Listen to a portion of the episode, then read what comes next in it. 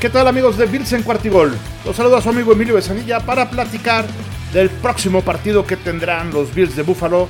Jugarán en contra de los Dolphins de Miami este sábado por la noche.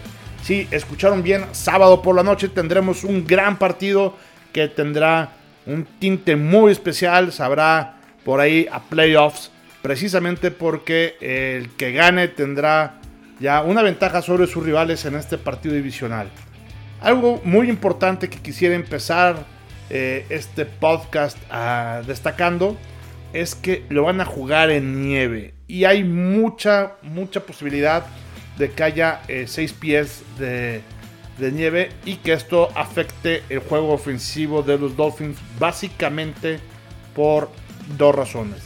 La primera razón es que en general el juego aéreo se complica esos grandes pases eh, se complican por el aire, por la parte de que evidentemente los receptores no pueden correr con la velocidad que normalmente lo hacen y, eh, el corte de sus rutas, etcétera, eh, se complica, ¿no? Por lo tanto, como saben ustedes, la fortaleza ofensiva de Miami es básicamente el par de receptores que tienen en Tariq Hill y en Waddle, mm, que son dos de los mejores receptores de toda la liga y al momento de que existe este problema con la nieve, eh, sus rutas no van a, sus trayectorias no van a poder completarse de la mejor manera. Y la segunda es que eh, Tua, la verdad es que no nada más cuando cae nieve, sino cuando hace frío, es más bien bastante malito. Les voy a decir, por ejemplo, que los últimos tres partidos que Tua ha estado con, con frío, es decir, estoy hablando de 36, 35 y 45 grados eh, eh, Fahrenheit. Fíjense que su pass rush, su pass eh, rating es de 53.1, 62.5 y 81.9. O sea, las tres veces que ha jugado con frío, la verdad es que ha tenido un, un rating bastante, bastante malito, ¿no?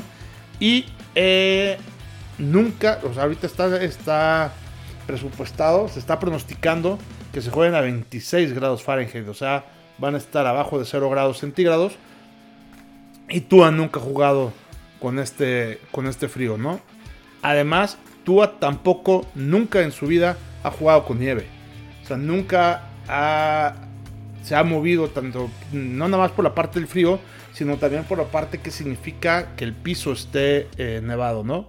Por lo tanto, creo que ese punto es un punto muy, muy, pero muy desfavorable para el ataque aéreo de los Delfines de Miami. Si bien es cierto el clima juega en contra de los dos, también es cierto que los Bills han tenido ya mucha más experiencia. Ellos normalmente entrenan todos los días bajo estas mismas condiciones y pues están bastante más acostumbrados que lo que lo hacen los Delfines de Miami. Caso contrario, se acordarán cuando nosotros fuimos a, allá a Miami en el partido de ida. Eh, pues nos tuvieron en la banca que todo el tiempo le, eh, nos dio, hizo mucho, mucho calor. Todo el tiempo le dio el sol a la banca del equipo y eso sin duda también afectó un poquito al desempeño del el equipo, pues al estar obviamente cansados, ¿no? Entonces ahora les vamos a regresar la cortesía y eh, pues van, vamos a ver un juego en donde seguramente habrá viento, habrá mucho frío y habrá nieve. Como les decía, en caso de que ganen los Bills, eh, será la cuarta vez consecutiva que pasamos a la, postemporada. De hecho, ya es prácticamente un hecho, pues, que pasamos a la postemporada. Y esta es la, segunda vez en, la vida de los Bills que tenemos cuatro veces seguidas, ¿no? Eh, que, vamos ahí a la, a la postemporada. La, primera fue eh, del 63 al 67 y la única racha más grande fue aquella ocasión del 88 al 93 en donde seis veces fuimos seguidas eh, a los playoffs, ¿no? La vez que llegamos cuatro veces al Super Bowl en la época de Jim Kelly. Quiero destacar también aquí eh, la parte de la defensiva de los Delfines de Miami eh, es muy, muy particular. ¿Por qué digo que es muy eh, particular? Después de estos 13 eh, partidos que han jugado en las 14 semanas que llevamos de la NFL, Los Dolphins están en el número 20 en cuanto a su defensiva eh, en general. Este, son la séptima en contra de la corrida, la número 23 en contra del pase, la número 25 en permitir eh, conversiones en tercera oportunidad y la número 22 en puntos eh, permitidos. El tema aquí, eh, si se fijan, los números en general, pues no son números muy halagadores. Pero el tema tiene que ver cuando salen. Porque cuando están en casa, ellos son la tercera defensa en general dentro de la liga, jugando en casa. Pero cuando se van y salen de visita, son la número 32. Son la peor en toda la liga y eh, permitiendo 31.4 puntos por partido. Entonces, eh, la verdad es que es muy cambiante cómo juega la defensiva de los Delfines de Miami en casa y cómo juegan fuera de casa. Asimismo también en estos dos últimos partidos que han tenido los Delfines en contra de los 49ers y en contra de los Chargers, la verdad es que también su ofensiva ha dejado mucho que desear.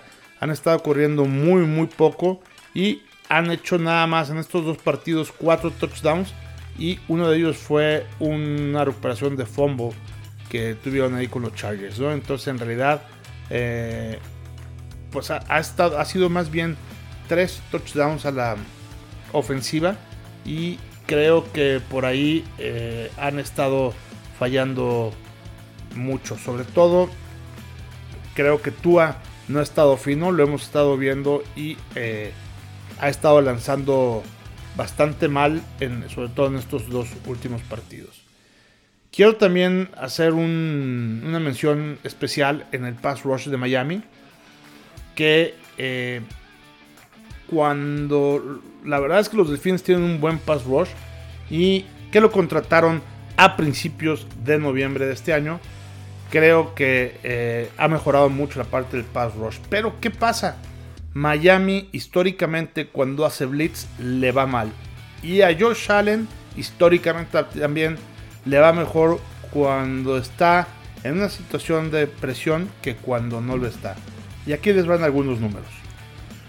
Los Dolphins permiten más de lo doble de touchdowns cuando están haciendo blitz, han permitido 14, que cuando no lo han hecho, que han permitido 6. Y permiten mucho más yardas en esta temporada cuando están haciendo blitz, que son el 65.7% de las yardas, las han hecho cuando están haciendo blitz y solamente el 37% de las veces de todas las jugadas las hacen, este, eh, son precisamente presiones al coreback. Y lo que mencionábamos de Allen, que cuando lo están presionando, completa 16 de 20 pases que ha tenido para 185 yardas con dos touchdowns y un rating de 138, que cuando no lo han estado presionando, que tiene 26 de 43 con 215 yardas y solamente 73.3 de pass rating.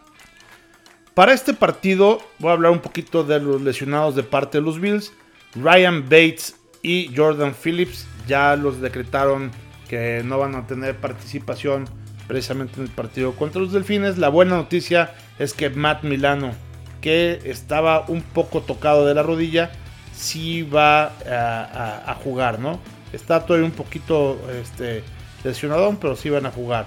De los demás, Roger Stafford, Stafford sí va a jugar. Eh, Ed Oliver, que también estuvo limitado, si va a jugar. Mitch Morse, que también estuvo limitado, va a jugar. Eh, Josh Allen sigue todavía en la lista de eh, los lesionados con el codo derecho, pero también estuvo haciendo ya la full practice. Entonces, creo que dentro de las malas noticias, lo, lo bueno es que este, Milano sí juega. Ahora vamos hablando un poquito de los Bills. Ya hablamos ya mucho de los Dolphins. Vamos a hablar un poquito de los Bills. Los Bills tienen la buena noticia de que eh, recuperamos en el practice squad a Cole Beasley. Ese Cole Beasley que le gusta tanto al chino ya eh, lo recuperamos, lo sacamos del retiro. Se había ido por ahí a, unos un ratito, se fue nada más ahí a, eh, con Tom Brady a jugar un ratito, pero la verdad es que no lo pusieron y estuvo otra vez como agente libre. Estaba desempleado y los Bills lo traen. La verdad es que Josh Allen sigue confiando en él. ya empezó a entrenar con los Bills, ya están haciendo por ahí algunas jugadas.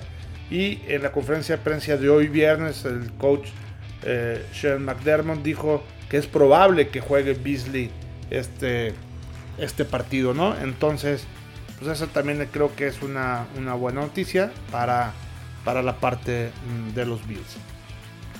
¿Qué más les puedo decir? Creo que también ahí los ajustes que están haciendo los Bills de Buffalo con eh, James Cook y la manera en cómo puede correr con eh, Singletary y la incorporación de Heinz creo que también puede ser algo muy importante también para este ataque terrestre de los Bills.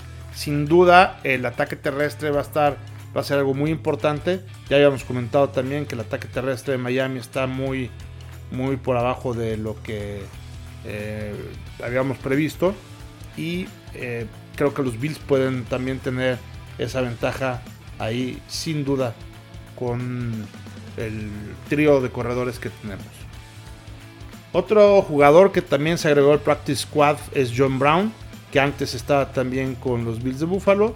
Y eh, creo que es, otro jugador que también puede tener algunas características interesantes para el partido. Él sí dudo que pueda jugar, pero dada todas las lesiones que han estado teniendo los Bills, eh, ya también llegó Brown ahí a hacer un poquito más robusto el roster. Entonces, Vamos a ver qué es lo que pasa eh, con este, este partido. Esperamos, como les decía, que sea un juego mucho más terrestre, con pases más bien cortos, no grandes trayectorias, no grandes rutas de parte de los wide receivers. Creo que va a ser un partido donde el pass rush también va a jugar un, juego también muy importante. Vamos a ver si le funciona a Miami. Las veces que insisto que, que Miami ha hecho blitz, no le ha funcionado. Vamos a ver si Gregory Rousseau también tiene junto con Milano un buen día para presionar a Tua. Acordemos que las últimas dos veces que ha jugado Tua ha salido lesionado también aquí con, con los Bills, sobre todo hace un año que, que, se enfrentaron, tuvo una lesión importante y la vez pasada que jugaron también el pass rush de los Bills dio varios toquecitos ahí a, a Tua. Entonces, eh, eh, es un partido que ellos quieren ganar o ganar. De hecho han estado entrenando con aire acondicionado en un domo, en un ambiente muy frío, pero la verdad es que no es lo mismo entrenar con el fresco del aire acondicionado que entrenar con el aire frío y con la nieve, ¿no? Eso es algo imposible de que lo puedas preparar. Y la apuesta de los Bills es que ese eh, jugador número 12, que es tanto el público como la parte del estadio, y el clima eh, jueguen muy en contra de los Delfines de Miami. ¿Qué esperamos? Creo que va a ser un partido con pocos puntos, no veo grandes puntos, pero veo que eh, la ofensiva de Miami no va a estar produciendo tanto. Veo una defensiva de los Bills que se va a imponer y veo también a una ofensiva del parte de los Bills que van a estar atacando por la parte terrestre, que van a estar sorprendiendo con el juego aéreo corto. Por ahí uno que otro bombazo también de Josh Allen. Unas escapadas también de Josh Allen que ya también hemos visto que cuando Allen se sale de la bolsa de protección puede volver loco a la defensa de Miami, que no saben cubrir precisamente cuando hay mucho movimiento de parte del coreback. Entonces eh, creo que deberá de ser una victoria de los Bills eh, no tan complicada como si se jugara en condiciones normales, ¿no? De hecho, por ahí en redes sociales hay mucho, mucha gente de Miami diciendo, oye, también deberían de jugar en Detroit otra vez, que se suspenda como se hizo en Cleveland, pero bueno, no se puede comparar 6 pulgadas de nieve con 2 metros de nieve, ¿no?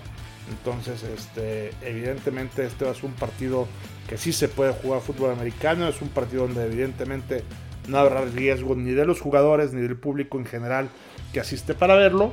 Y eh, pero sí, sin duda va a ser una complicación eh, adicional a las complicaciones que ya traen los propios Bills de Buffalo, ¿no?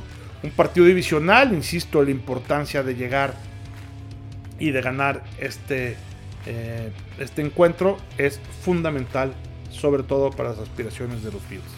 Recordando un poquito, los Bills llevan 10 ganados con 3 perdidos, los Dolphins 8 ganados con 5 perdidos, los Pats 7 ganados con 6 perdidos, al igual que los Jets 7 ganados, 6 perdidos. Aquí aunque hay dos puntos de diferencia, la verdad es que si llegaran a perder los Bills se van a poner nada más a un ganado de diferencia, con la diferencia es que si empatan, como los dos partidos que jugaron Miami, en caso de que gane Miami, eh, los hubieran ganado ellos, entonces se van para arriba, ¿no? Este, insisto, es un partido fundamental para las aspiraciones de los Bills. En caso de que ganen, ya lograremos estar calificados en playoffs y eso es lo que estamos buscando. Pero no nada más calificar, sino calificar como primer lugar de la división y como primer lugar de la conferencia. Hoy dependen de los Bills y eh, creo que creo que así será. Perfecto amigos, pues los dejo porque ya el próximo sábado, ya a las 7 y cuarto, tenemos poquito más de 24 horas para nada más escuchar este podcast y estar actualizados. Eh, aquí por el tema de las posadas, un poquito, la parte de los cierres de la chamba y por nuevos proyectos que traemos también ahí de, del trabajo. Eh, hemos estado muy ocupados, pero bueno, por ahí me encontré un espacio eh, para poder platicar de esta previa del partido de los Bills contra los Dolphins de Miami. No se lo pierdan, 7 y cuarto de la noche, este sábado. Muchas gracias por el favor de su atención. Se despide Emilio Besanilla recordándoles las redes sociales en arroba 4, ta y Gold Bills en Twitter, en Spotify y en el live podcast aquí donde están haciendo el favor de escucharnos. Estamos como Bills en Cuartigol. En YouTube tenemos también todos los martes el Round Table a partir de las 9 de la noche en vivo por YouTube a través del canal del show del Búfalo Mojado. Y estamos también Vean, el día de hoy salió también una publicación en Facebook, en Instagram y en TikTok, en donde hablamos precisamente de la previa del partido de los Delfines de Miami. Una cápsula que dura 5 minutos en donde pueden estar enterados de lo más importante del quehacer del equipo de los Bills de Buffalo. Muchas gracias por el favor de su atención. Otra vez se despide Emilio Besanilla aquí en Bills en Cuartigol, donde la NFL no termina y nosotros tampoco. ¡Go Bills!